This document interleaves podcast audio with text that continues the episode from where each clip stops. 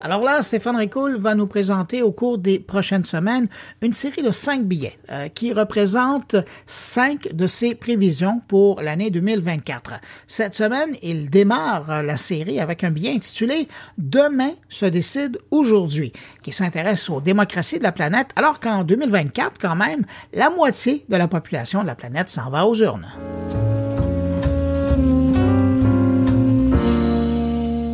Dans un monde où les technologies et les entreprises qui les portent exercent une influence considérable sur la société et naviguent entre progrès et menaces pour nos démocraties, nous sommes en droit de nous interroger. Notre société est-elle à la merci des impératifs technologiques et peut-elle résister à une intelligence artificielle qui pourrait un jour surpasser la nôtre? Sans tomber dans une vision dystopique, ces questions méritent réflexion, surtout en ce début de 2024, année charnière préparée peut-être malgré elle par les événements de 2023. Cette année-là, nous avons assisté à une démocratisation fulgurante de l'intelligence artificielle, notamment les chats GPT et leurs semblables, des intelligences artificielles capables de générer du texte, des images, des vidéos, juste en leur demandant.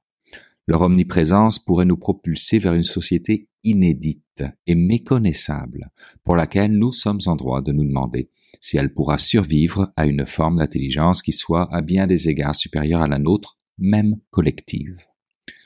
L'Europe a tenté d'anticiper les risques avec son IA Act, législation établissant les fondements d'une IA éthique et efficace. C'est une première pierre posée pour une gouvernance aussi nécessaire que complexe, une copie martyre qui pourrait bien inspirer le monde entier. Mais il reste que la vigilance s'impose en 2024 face à un risque qui pèse sur nos démocraties. Pourtant, les journalistes, sentinelles de nos libertés, nous ont avertis. Sans eux, notre démocratie vacille. Et la menace dont ils ne cessent de nous rebattre les oreilles est que l'intelligence artificielle générative dans de mauvaises mains est un outil puissant de désinformation. Imaginez un instant.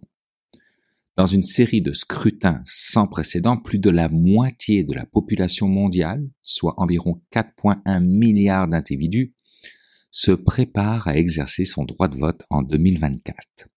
Les électeurs des huit pays les plus densément peuplés, l'Inde, les États-Unis, l'Indonésie, le Pakistan, le Brésil, le Bangladesh, le Mexique et la Russie, vont se rendre aux urnes. Ces nations ne sont pas seulement des géants démographiques, mais également des puissances économiques incarnant plus de la moitié du produit intérieur brut planétaire.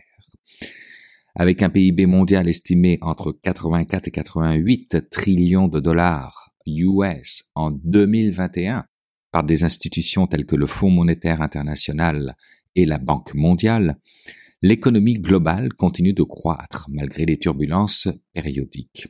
Bien que les données pour 2003 restent en attente de publication, les tendances actuelles laissent présager un seuil dépassant les 100 trillions de dollars. L'impact de ces scrutins sur l'économie mondiale ne peut être sous-estimé, compte tenu de leur influence directe sur les politiques économiques internes qui, à leur tour, ont des répercussions sur le commerce mondial, les investissements et l'atmosphère économique générale. De plus, l'incertitude politique inhérente aux périodes électorales est susceptible de provoquer des fluctuations des marchés financiers, tandis que les résultats peuvent déboucher sur des réformes structurelles clés. Ces réformes ont le potentiel de modifier la trajectoire de la croissance économique sur le long terme, ce qui met en lumière l'importance stratégique de ces élections pour les acteurs économiques internationaux. Les décideurs politiques, les investisseurs et les entreprises du monde entier scrutent donc avec attention ces événements conscients que les orientations prises par ces pays auront des effets tangibles et durables sur l'économie globale. Seulement voilà, dans ce contexte ultra sensible que nous promet 2024 et qui se profile comme une année charnière, ce à quoi nous assisterons sera potentiellement marqué par une instabilité amplifiée par la diffusion de fausses nouvelles, toujours plus sophistiquées, devenues presque indiscernables de la réalité grâce à des avancées technologiques, et qui pourraient semer la discorde à une échelle inédite. Les réseaux sociaux, terrain fertile pour ces manipulations risque de se transformer en arène où ces bots, ces programmes informatiques autonomes, propagent des informations fabriquées à la vitesse de l'éclair, atteignant des millions d'individus presque instantanément. Ce phénomène soulève une question brûlante. Nos sociétés s'acheminent-elles vers un chaos orchestré où la subversion de l'information devient la norme? Cette interrogation, loin d'être hyperbolique, s'ancre dans une réalité où les probabilités d'un tel scénario augmentent. La démarcation entre le factuel et le fallacieux s'estompe dangereusement au point que certains experts anticipent qu'en 2025, c'est demain, jusqu'à 90% du contenu en ligne pourrait être l'œuvre de deepfake, ces contenus ultra réalistes générés par intelligence artificielle. Un tel environnement risque d'éroder la confiance publique non seulement envers les plateformes des médias sociaux, mais aussi envers les institutions médiatiques traditionnelles.